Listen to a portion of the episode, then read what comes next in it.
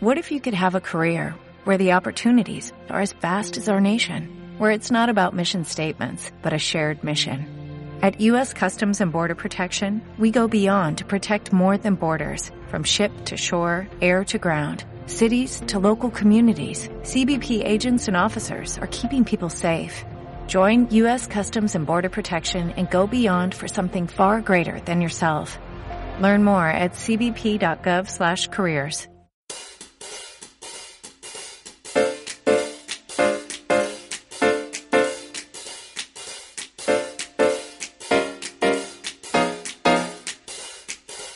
Hola, muy buenos días, tardes, noches, o sea el momento que sea en que estés escuchando.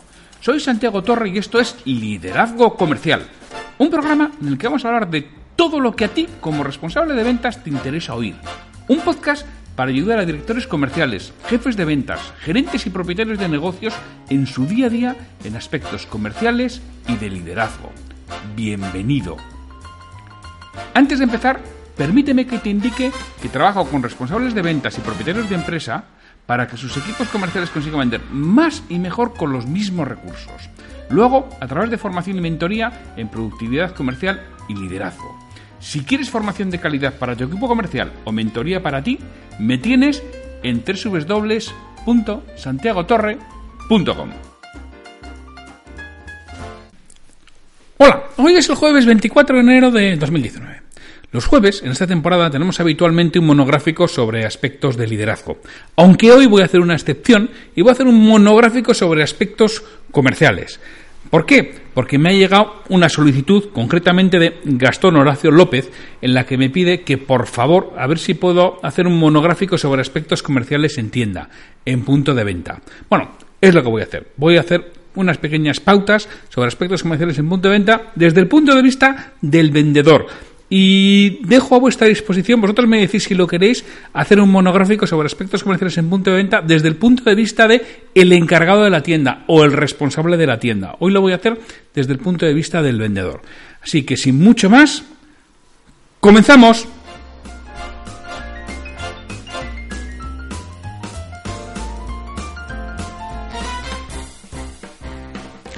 Bueno, ya he comentado que este monográfico se lo dedico yo especialmente a Gastón Horacio López, que me ha mandado un correo realmente muy amable. Muchísimas gracias por tus palabras, Gastón, diciéndome que ha leído Cierra la Venta, agradeciéndome, agradeciéndome mucho las aportaciones y solicitándome en concreto este monográfico. Que ya sabéis que me podéis solicitar los monográficos que me queráis, que si puedo los encajaré como estoy haciendo en esta ocasión con Gastón, que es lo que me ha solicitado. Y lo voy a hacer desde el punto de vista de vendedor.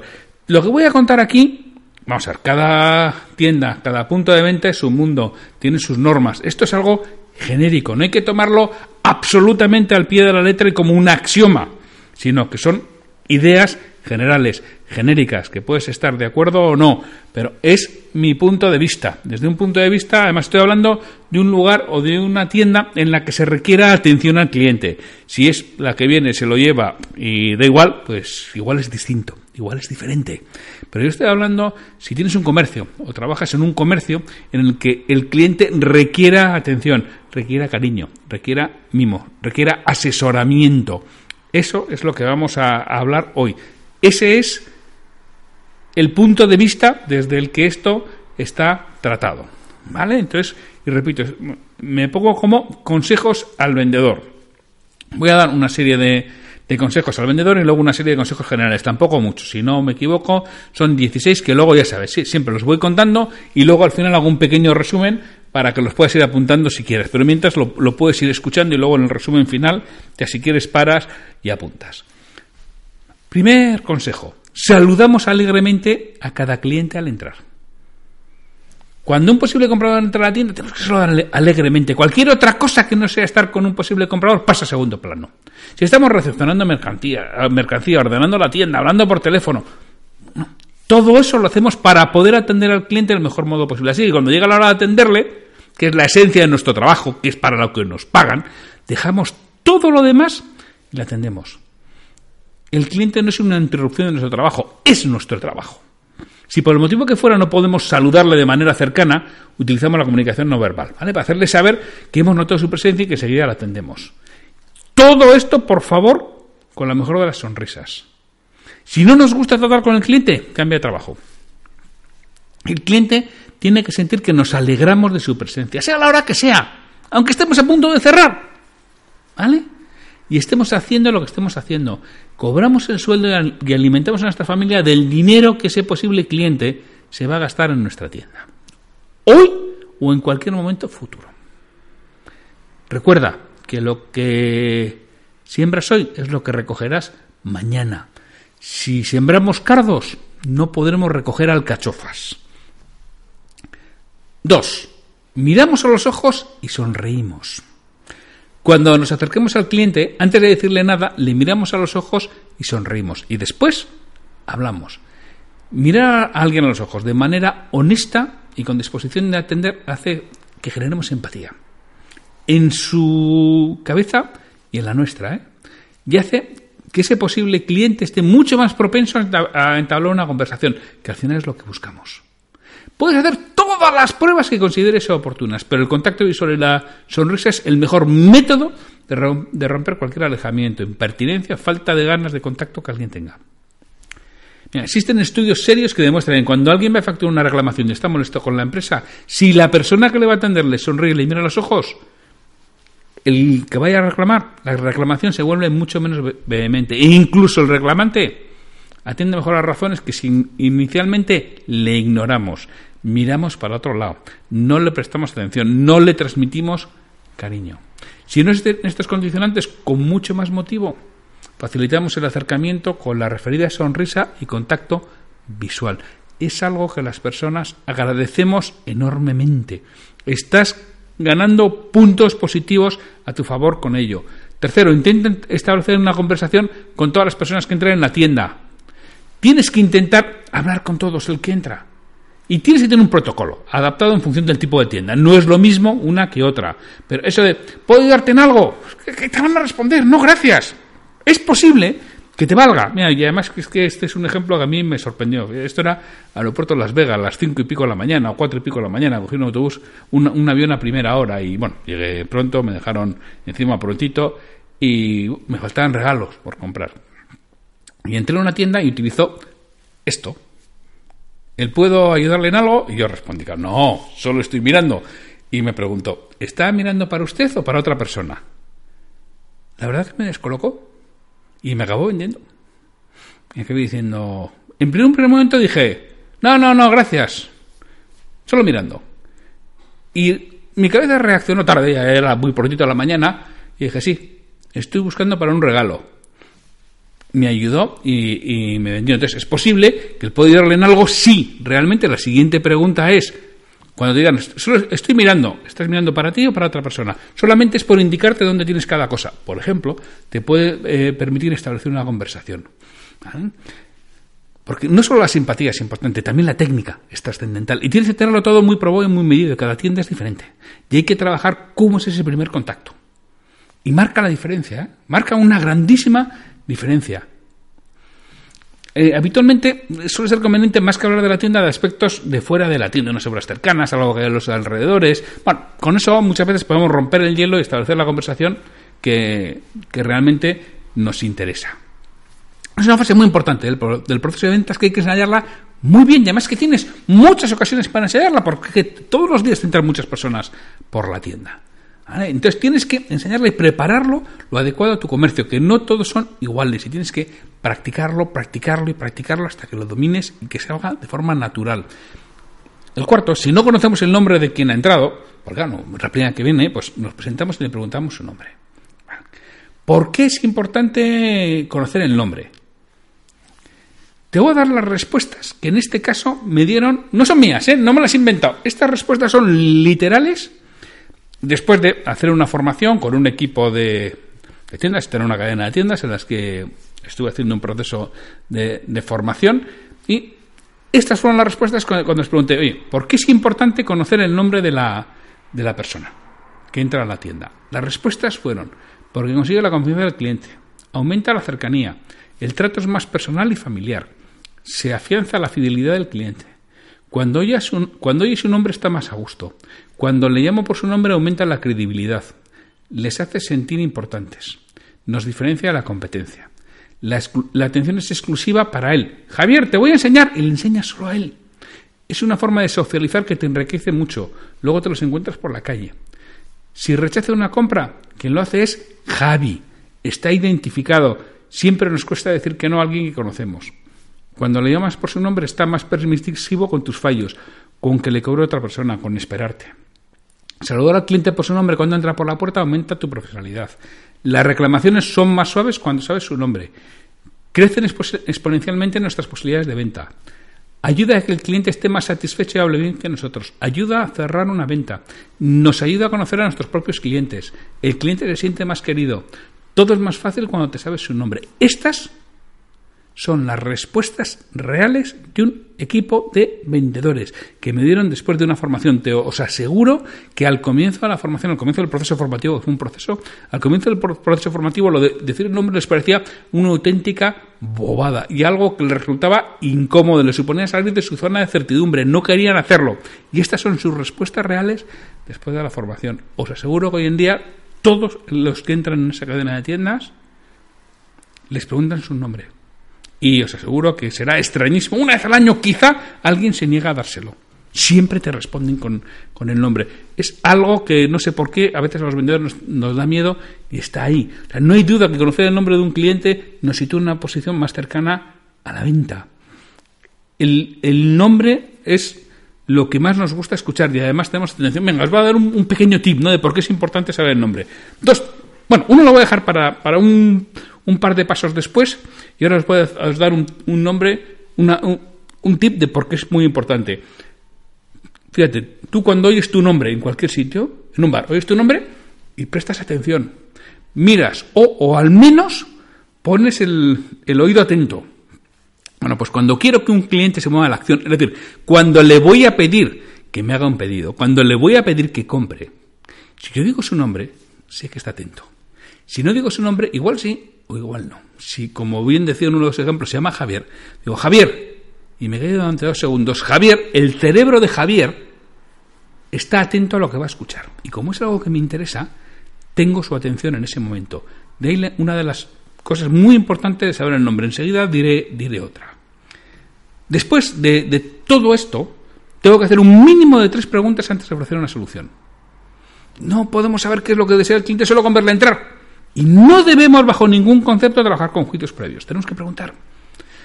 No ofrecemos nunca una solución preconcebida universal para todos los clientes. No todos los vestidos les valen a todas las mujeres. ¿Vale?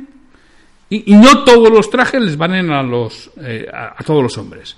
Entonces, un buen ejercicio de una norma es no ofrecer nunca algo si no se ha realizado al menos tres preguntas previas. Ya, ya, ya, Santiago. Y si el cliente viene diciendo, quiero esa chaqueta que tienes en el escaparate, aplicas la regla de las tres preguntas. No se la ofrecemos ni enseñamos hasta que hayamos preguntado tres veces. Es básico conocer la información y este es el momento de obtenerla. En el caso que por el motivo que fuera la del escaparate no sea la mejor opción, es posible que no nos dé pie a preguntarla de nuevo. Así que aprovecha ahora y pregunta los motivos por los que quieres esa chaqueta en concreto. Si haces esto, es posible que la compra buena sea otra. O al menos sabremos que podemos ofrecer si la opción inicial no fructifica. Porque a veces no fructifica. Es que si hago eso el cliente se va a enfadar. Ya me ha dicho lo que quiere. Ya empezamos con los esques, ¿te acuerdas? Esquerosos. Vale. Lee el primer párrafo de la pregunta. No trabajaremos con juicios previos. Es posible que alguien se enfade, no te digo que no, o se moleste. Pero las ventas adicionales que conseguirás con la profesionalidad te van a, a compensar con creces todas esas excepciones, que no son más que excepciones. A la gente no le va a molestar que le hagas tres preguntas bien hechas en ese momento. Sexto, ofrecemos para que se pruebe un mínimo de dos productos. Y nos fijamos cuál coge primero. Con las preguntas que hemos realizado debemos ofrecer un abanico de posibilidades. Dos o tres productos suele estar bien, ¿no? Mm, si le ofrecemos más, empieza a haber las dudas. Las estadísticas dicen que elegimos mucho mejor entre dos, tres, cuatro máximo que, que a partir de ahí van decayendo las posibilidades, porque aumentan la incertidumbre y sobre todo a todo lo que tengo que renunciar. ¿no? Entonces hay que estar muy, muy pendiente de la comunicación no verbal y qué nos dice con su, con su cuerpo. Muecas, cuál coge primero, hacia qué producto se dirige, si por ejemplo si vendiéramos muebles, ¿no? Esta es una información clave y esencial para, para el cierre. ¿Cuántas veces nos han dicho algo con su palabra, pero su lenguaje corporal eh, decía otra cosa? Te aseguro que muchísimas. Nuestro primer objetivo debe ser que se pruebe las prendas, o se siente en el coche, o toque el mobiliario, o la alfombra, o el libro, o el catálogo, depende de lo que estemos vendiendo. Una vez que lo haya hecho, lo invitamos a probárselo si es posible, claro. O le preguntamos su opinión. ¿Es esto lo que traías en mente? Séptimo, en el caso de que dude, intentamos que se pruebe un tercero. Es muy habitual que tras probarse dos prendas, por ejemplo, si es una estás vendiendo eh, prendas de, vestir, el cliente dude sobre cuál le sienta mejor. nuestra obligación es ofrecerle una tercera o cuarta prenda que se pruebe todas las que considere. Cuanto más tiempo permanece en la tienda, más se incrementan nuestras eh, probabilidades de venta de varios, de varios productos. ¿Vale? Nuestro trabajo es ayudarle a decidirse y convencerle de que lo haga en ese momento. Hay que evitar, hay que evitar siempre el casi vengo otro día con. La has liado. Ya está, ya la has liado. Evita el casi vengo otro día con mi pareja. Tenemos que tener argumentos para contrarrestar esa cuestión. Nos va a salir seguro, ¿eh? Más de una vez esa, esa objeción y cada tienda es diferente y en cada una hay que haber fijado dos o tres alternativas para, para evitarlo, bien por parte de la encargada, de, la dueña o si no de ti misma, ¿no? es lo que, o de ti mismo lo que tienes que realizar. No es admisible que alguien nos ponga esa, esa no, y no la intentemos salvar. Significa que no hemos hecho bien nuestro trabajo y, y ahora ya tampoco lo estamos haciendo bien. ¿no? Octavo, hacemos sentir al cliente el uso del producto. La compra se realiza siempre por motivos emocionales. Después se intenta justificar con la lógica. Y si queremos vender, debemos tocar las emociones del cliente. Si apelamos a la lógica, venderemos mucho menos que si, apelamos a los sentimientos. Lo más importante para poder vender en un comercio es hacer sentir al cliente el uso del producto. Para eso hay que hacer una conversación con él y saber las emociones que le hacen decidirse. Si eres capaz de hacer sentir la emoción, se va a llevar las cosas independientemente de, del precio. Si eres capaz de que sienta calor en vez de frío, comprará.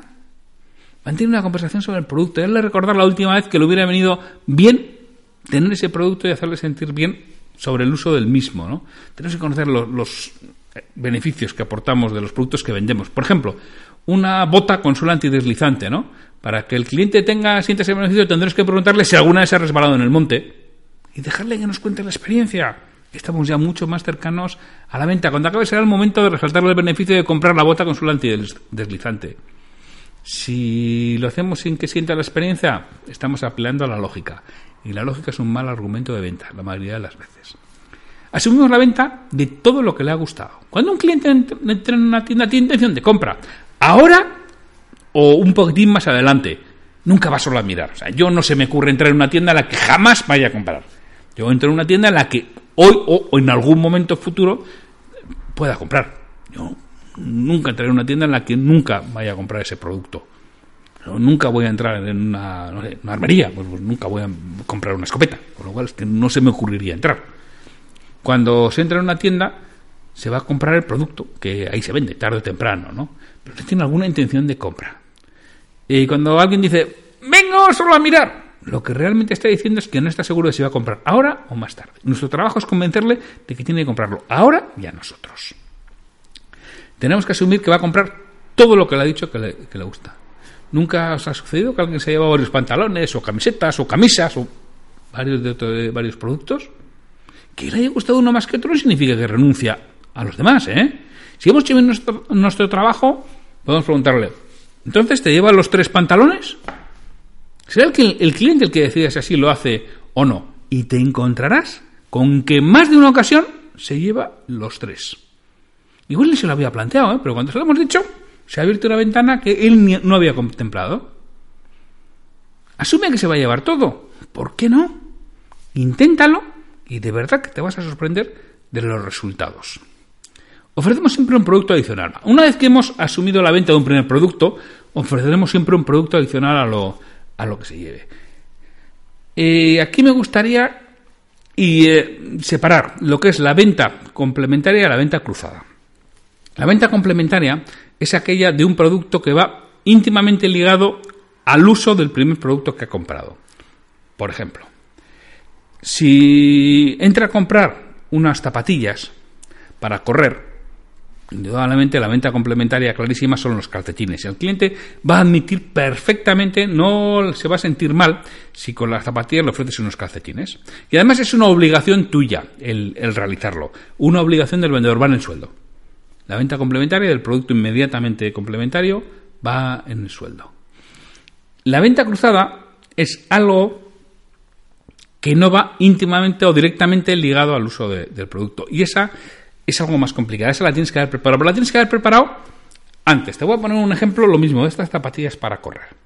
Entra alguien a comprar unas zapatillas para correr, ahora que está tan de moda el running, ¿no? la carrera a pie. Te dice va a correr y él, por supuesto, le vas a preguntar cómo hace la actividad. Ya hemos dicho mínimo tres preguntas, ¿no? Oye, ¿y cuántos kilómetros haces a la semana? ¿Corres siempre por asfalto o vas por caminos o por, o por monte? Y sales a correr, llueve, truene o granice y te puede decir, Sí, sí, no, yo tengo un plan de entrenamiento, voy a correr no sé qué carrera, y sí, sí, salgo a correr, yo de tono organizo, pues algunas veces pasarás un frío de narices, no en invierno, y dirás, sí, sí, algunas veces, la verdad que hace frío, da igual, ¿eh? Porque me he comprometido a hacerlo y, y lo hago. Bueno, y ya sigues con tus preguntas sobre qué tipo de zapatillas.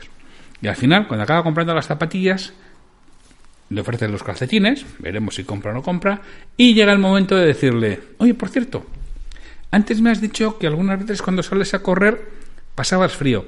¿Qué camiseta térmica utilizas? ¿Tú crees que le va a molestar que le hagas esa pregunta? Él te ha dicho que pasa frío. Tú le has preguntado, te has hecho una pregunta inteligente al principio, preparándote lo que venía después. Y ahora llega el momento de preguntarle. Lo normal es que no le moleste para nada esa pregunta y tus posibilidades de vender una camiseta térmica se disparan.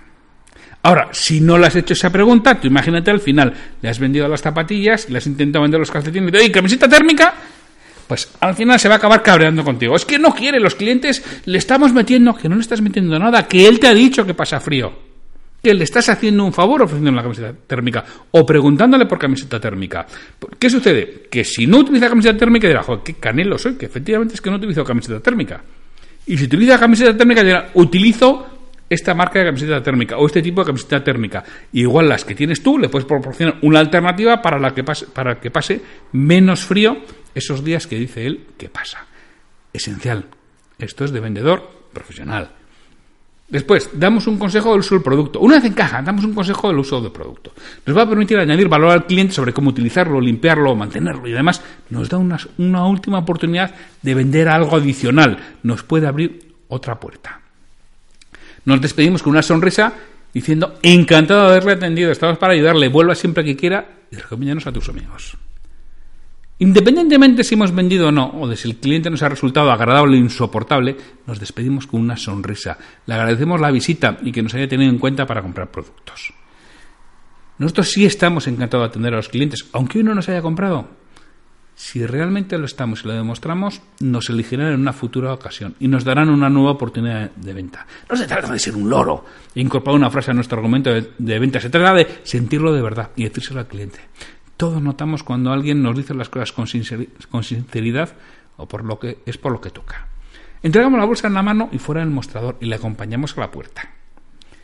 Si el cliente ha comprado, además de agradecerle la visita y la compra, le entregamos la bolsa en la mano, siempre cara a cara, con él sin obstáculos por medio. Le miramos a los ojos, sonreímos. Salimos de mostrarse, la entregamos. Y procuramos tocarlo en una zona neutra, el codo o medio brazo, y con otra, o sea, eso es con la otra mano que le estamos entregando con una y con la otra le, le tocamos ahí el codo, ¿no? y en ese momento le decimos la buena compra que ha realizado y que si tienen cualquier problema estamos para ayudarle a resolverlo. Le repetimos nuestro nombre y le decimos que pregunte por nosotros para cualquier cosa que pueda necesitar. De nuevo, consentimiento, no porque sea una obligación. Realiza este tipo de cosas y observarás cómo tienes mucha mayor repetición de, de los clientes a la tienda. Y ahora, algunos consejos generales. Sé que hay muchos, hay muchos más. Puedo dar tres para mí claves y esenciales. Nunca estamos parados en la tienda. Y mucho menos haciendo corro o de conversación eh, distendida entre los dependientes. Es un comercio de multitud de tareas que realizar. Nunca estamos parados sin hacer nada. Hay que reponer, comprobar stocks, limpiar. Por supuesto, no hacemos corro y estamos de conversación. Y muchísimo menos si se nos ve desde fuera. Un posible cliente se puede retraer de entrar porque piense que si lo hace nos va a molestar porque tengamos que dejar nuestra conversación. Cuando entra un cliente, repito, dejamos de hacer lo que estamos haciendo y le atendemos. Un cliente nunca es una interrupción de nuestro trabajo, es nuestro trabajo. Cualquier preparativo que se haga en la tienda tiene la finalidad de dar un mejor servicio. Así que estoy reponiendo, ordenando, limpiando, recepcionando mercancía.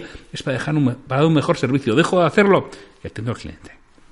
Siempre que, que existe, vestimos el uniforme y que esté limpio, planchado y en perfecto estado. El uniforme de nuestra empresa no es un capricho, permite identificarnos. ¿Te ha pasado alguna vez que has preguntado por alguna, alguna tienda y te han dicho que no trabaja? No, que yo no trabajo ahí. Y estamos mostrando cómo sientan los productos que vendemos en muchas ocasiones. Vestir el, uniforme es una diferencia hacia el cliente y, por supuesto, hacia el proveedor si no lo ha proporcionado él. ¿eh? Siempre, sin excepción, vestimos el uniforme. Si tienes algún problema, trátalo con el dueño de la tienda, con el encargado, con la encargada, con, quien fuera. ¿Vale? No es admisible que estés en una pieza del uniforme y no lo hayas dicho. Y por último, somos puntuales. La tienda estará siempre abierta a la hora acordada es esencial. Muchos clientes están esperando la apertura de la tienda a la mañana, a la tarde, para estar en ese momento. Si no estamos, estamos haciendo un flaco favor. Cada tienda tiene un compromiso de horario con los clientes y está expuesto para que ellos sepan cuándo lo abres. Y, por supuesto, estar en hora y abrir la tienda en hora significa que estamos en plena disposición de atenderle, uniformados, con un ordenador activo, con la tienda ordenada. Para ello tenemos que llegar con la antelación necesaria para poderlo realizar perfectamente. Eso de estar haciendo todo sobre la marcha cuando abrimos, a mí me parece una falta de respeto hacia el cliente y personalmente me molesta bastante los sitios en los que lo hacen. Ya lo sé, que alguna vez, excepcionalmente, bueno, pues nos puede suceder que nos pide el toro, pero que sea la excepción, no la norma. Resumiendo, los 16 cosas que te he dicho. Saludamos alegremente a cada cliente al entrar. Dos, miramos a los ojos y sonreímos. Tres, intentamos entablar una conversación con todas las personas que entran. Cuatro, si no conocemos a quién ha entrado, nos presentamos y le preguntamos su nombre. Cinco, hacemos un mínimo de tres preguntas antes de ofrecer una solución.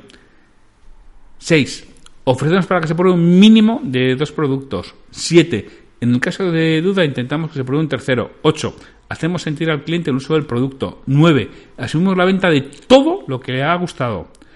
Diez, siempre ofrecemos productos adicionales. 11. Damos consejos del uso del producto una vez completada la venta. 12. Nos despedimos con una sonrisa. 13. Entregamos la bolsa en la mano y fuera del mostrador y le acompañamos a la puerta, diciéndole nuestro nombre y recordándole que estamos allí para atender cualquier tipo de problema que tenga. 14. Nunca estamos parados en la tienda y mucho menos haciendo corro. 15. Siempre que existe vestimos el uniforme. Es una diferencia hacia el cliente. Y 16. Abrimos la tienda cuando hemos dicho que vamos a abrirla. Bueno, pues estas son algunas características y algunos consejos para el vendedor en tienda que me había pedido Gastón. Veo que me he pasado una, una barbaridad. Ya había dicho el principio que, bueno, que esto era para el vendedor. Si queréis que hable de algunas características y consejos desde el punto de vista de el dueño de la tienda, el responsable o la delegada o el delegado de, la tienda o el encargado o encargada de la tienda, lo haré muy gustoso. Solo tenéis que pedírmelo, como ha hecho Gastón, mandando un correo a podcast.santiagotorre.com. Gastón, espero haber resuelto tus inquietudes y lo que me pedías y haber acertado con lo que querías. Ya me lo comentarás. Pues me he pasado bastante hoy. Mm, no digo que prometo no repetirlo, pero ya sabéis que intento no pasar de los 20 minutos de lo que voy hablando más, la entrada y la salida. Hoy, hoy veo que ya llevo 27 minutos largos. Bueno, pues sin mucho más, mañana tenemos una nueva cita o frase comentada. Hasta mañana. Me gustaría contar con vuestra retroalimentación y que me digáis qué es lo que quisierais escuchar, sobre todo para los monográficos de aspectos comerciales y de liderazgo. Si este episodio te ha aportado valor, te agradecería que lo compartas en redes sociales para que otras personas lo conozcan. Me ayudarás a ganar difusión y que este esfuerzo que realizo con el programa cobre sentido. Mira, si este episodio lo escuchas en iTunes, te agradecería una reseña de 5 estrellas en la plataforma. Si lo haces en iVoox, puedes darle al botón de me gusta en cada episodio que escuches o dejarme un comentario en lo que es el programa Liderazgo Comercial. Te lo agradeceré muchísimo y responderé todos los comentarios y haré mención en un nuevo episodio del podcast. Para cualquier duda, consulta, comentario o para contratarme, para que trabaje contigo y conseguir que tu equipo comercial venda más y mejor, me puedes encontrar en mi web www.santiagotorre.com o en el correo podcast arroba santiagotorre.com. Hasta el próximo episodio.